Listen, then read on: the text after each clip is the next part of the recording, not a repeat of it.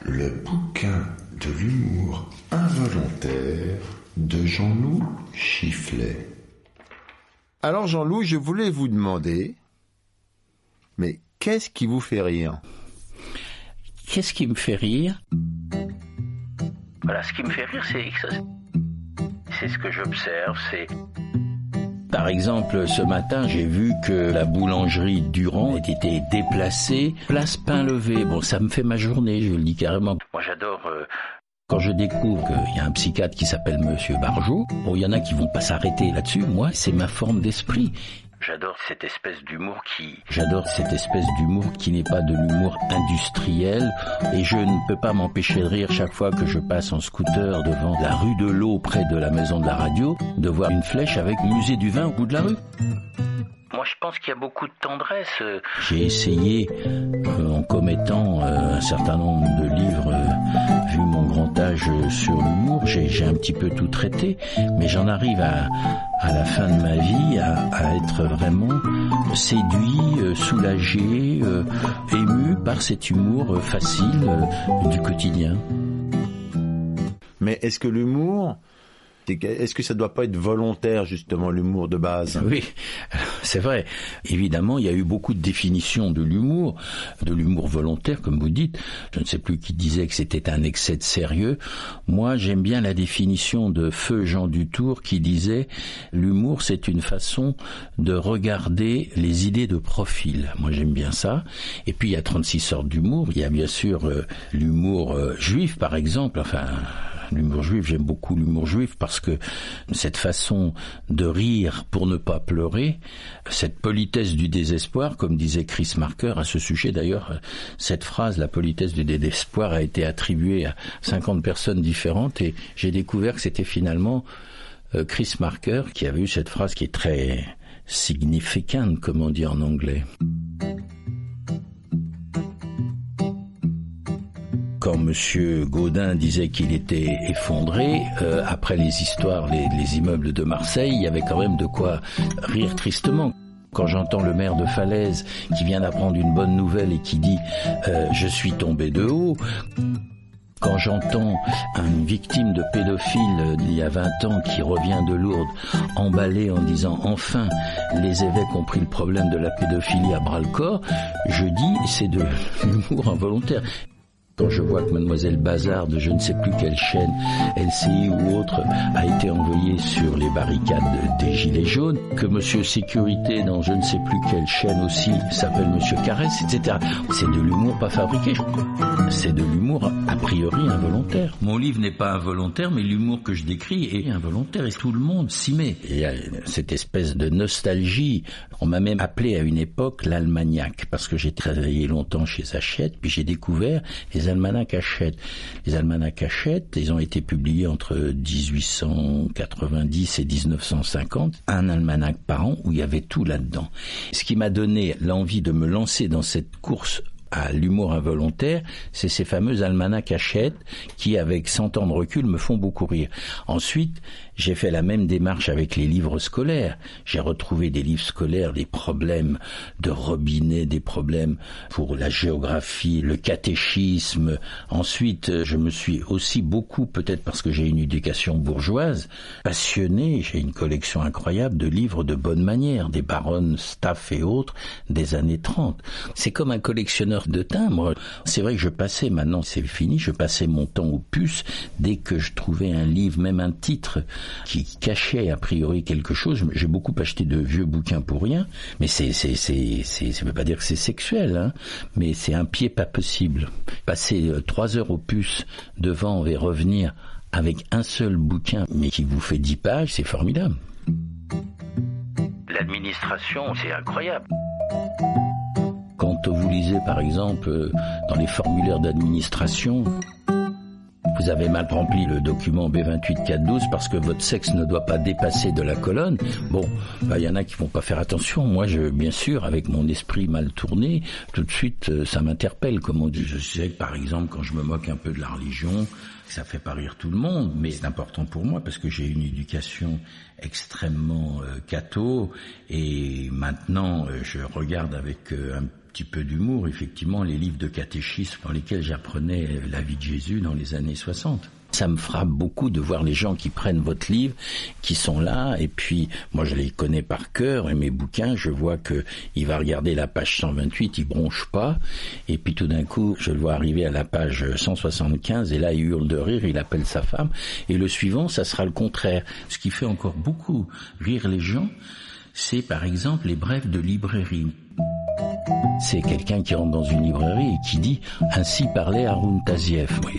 Donc euh, moi ça, me fait, ça me fait assez rire. Ou une femme qui rentre dans une librairie et qui dit je voudrais j'attends un enfant mais je ne sais pas de qui. Ça remplace un psy. Tout le monde me dit que j'aurais dû passer 50 ans de ma vie sur sur un divan, mais j'ai jamais eu les moyens de le faire. On peut penser que c'est une véritable thérapie. Les gens qui me connaissent bien et qui me veulent du bien me disent toi tu passes ton temps à faire pirouette cacahuète c'est vrai en écrivant des livres d'humour c'est une fuite c'est pour neutraliser euh, mon angoisse existentielle parce que je crois que je suis un, grand angoissé et l'humour m'aide à en sortir D'abord, il faut dire que tous les humoristes que je connais ou ceux qui ont écrit, etc., sont des grands angoissés. Ceux que j'ai pas connus, des gens comme Vialat, j'ai fait un dictionnaire amoureux de l'humour et je faisais le compte de tous ceux qui sont suicidés, c'est dément. Alors il y en a qui sont suicidés comme Alphonse Allais avec euh, l'alcool, il y en a d'autres qui sont carrément suicidés avec une balle dans la tête. Ça veut dire que les humoristes, et moi je, je prétends pas être un humoriste, j'adore l'humour, ce sont des très très grands angoissés. C'est un type qui rentre chez un médecin et le médecin lui dit écoutez, j'ai deux nouvelles pour vous, une bonne et une mauvaise. Je commence par quoi? Et le type en question dit ben, commencez par la bonne. Eh bien, vous n'êtes pas hypochondriaque. Bon. Bon, voyez, moi ça vous fait rire quand même. Mais c'est assez au quatorzième degré. Il faut, voilà, ce genre de choses. C'est aussi que je vous connais. Oui. Dans la vie, vous rigolez ou alors vous êtes juste sinistre? Très bonne question. Je vous remercie de me l'avoir posée. Dans la vie, je rigole. Simplement, mes proches et j'ai les noms, n'en peuvent plus. Et évidemment, n'en peuvent plus d'entendre toujours les mêmes histoires. Je suis beau leur expliquer que Hier, on était avec trois personnes. Euh, Aujourd'hui, on est avec trois autres personnes qui ne connaissent pas les histoires d'hier. C'est très dur. Comme je vous le disais, je suis plutôt angoissé. Vivre avec un humoriste, si tant est que je peux, c'est très difficile. On, m'a dit, on m'a dit que c'était pas facile. Les humoristes, en priori, sont sont plutôt chiants. Mais moi, j'adore la vie, j'adore euh, j'adore rire. Mais peut-être que j'en fais un petit peu trop. Peut-être que je me force aussi. Les rares fois où j'ai essayé d'écrire des livres sérieux, mes amis journalistes m'ont pas fait un seul papier en me disant non, c'est pas toi. Ma spécialité, enfin on me considère comme ça, c'est les mots. Les mots et l'humour. C'est essentiellement toutes les choses insolites de la langue que j'aime débusquer parce que la langue française est, elle est très compliquée. Puis c'est vrai que quand vous voyez des gens comme Casanova, Sioran, Beckett, tous ces gens-là qui ont choisi la langue française, c'est bien que elle a du génie quelque part. Et ça aussi, ça m'intéresse parce que dans ma quête, dans mes bouquins, dans mes livres sur la langue française, je passe mon temps à chercher les choses drôles de la langue. Et elle en est truffée. Les rares fois où j'ai essayé d'écrire des livres sérieux, c'est pas toi. Mon premier livre qui m'a sidéré, parce que ça continue à se vendre, c'était Sky My Husband. 200 phrases sur le franglais qui ont fait hurler de rire les professeurs alors je croyais qu'ils allaient me fusiller sévèrement. C'est devenu la méthode Sky. Et pendant des années, chaque fois que j'essayais de sortir de ce franglais, les journalistes faisaient des papiers en disant Sky My littérature, Sky My chifflet, alors que j'avais, j'avais plus du tout envie d'en entendre parler. C'est pas toi. Mon obsession depuis le Sky, ça j'aurais dû vous le dire depuis le début, c'est la culture en s'amusant. À partir du moment où j'ai découvert que le Sky, qui était vraiment une connerie du genre et ta sœur, un your sister, mais que j'ai eu la bonne idée de mettre la bonne traduction ensuite, en faisant d'ailleurs idée d'une prof d'anglais, tout de suite je me suis dit, on peut apprendre en s'amusant.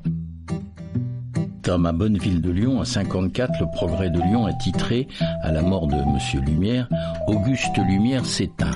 Bon, euh, je suis persuadé qu'à l'époque, ils n'ont pas fait exprès. Quand je lis dans le Dauphiné libéré de 1955, le sultan du Maroc Ben Youssef, dans son exil doré à Madagascar, avec son harem de négresses, caresse les plus noirs des seins, à l'époque, personne ne riait, personne s'en apercevait.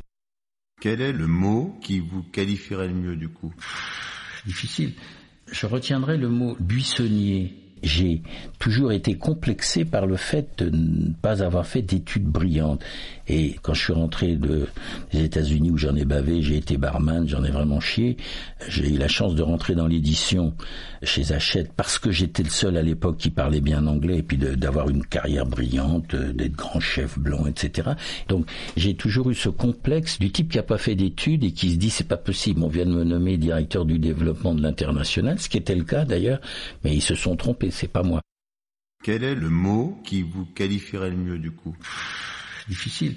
Je suis un saltimbanque peut-être parce que sans arrêt j'arrête pas de dire euh, j'ai fait pirouette cacahuète, je fais pirouette cacahuète pour éviter de regarder les choses en face. Donc je dirais que je suis peut-être un saltimbanque. Je suis un saltimbanque buissonnier, qu'est-ce que vous en pensez? Rien. je suis fasciné par le mot oxymore, parce que je suis moi-même un oxymore ambulant, je dis tout et son contraire. Donc peut-être là encore, ça résout mon problème psy. J'ai eu la chance de connaître des proches sur la fin de sa vie et même de faire un salon avec lui. Et il m'avait montré, il avait mis une pancarte qui était deux livres pour le prix de trois.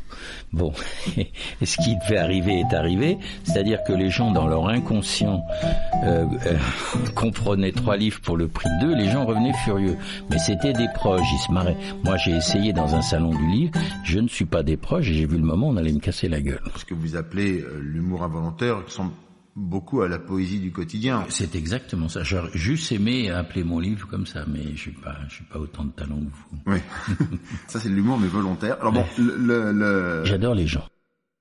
J'adore les gens, même vous, vous voyez, je vous trouve sympathique. Oui, ça c'est une erreur. Non, quand je suis dans un restaurant, par exemple, je ne peux pas m'empêcher d'imaginer la vie du serveur. Je le vois, je me dis, bon, il est 11h moins 10, le pauvre mec, il doit avoir euh, deux heures de RER, e il va terminer une heure du matin.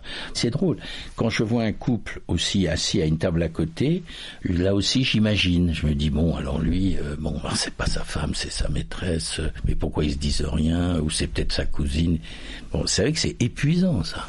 Mais alors, euh, docteur, docteur Malone, j'aimerais que vous m'expliquiez ce que ça veut dire tout ça. Et vous, tout seul, autrement, quand vous faites pas tout ça, vous vous embêtez avec vous-même ou comment vous êtes? Alors je m'embête. Euh, oui, c'est, je peux pas rester seul avec moi-même. Euh, je suis très sociable, peut-être un petit peu trop.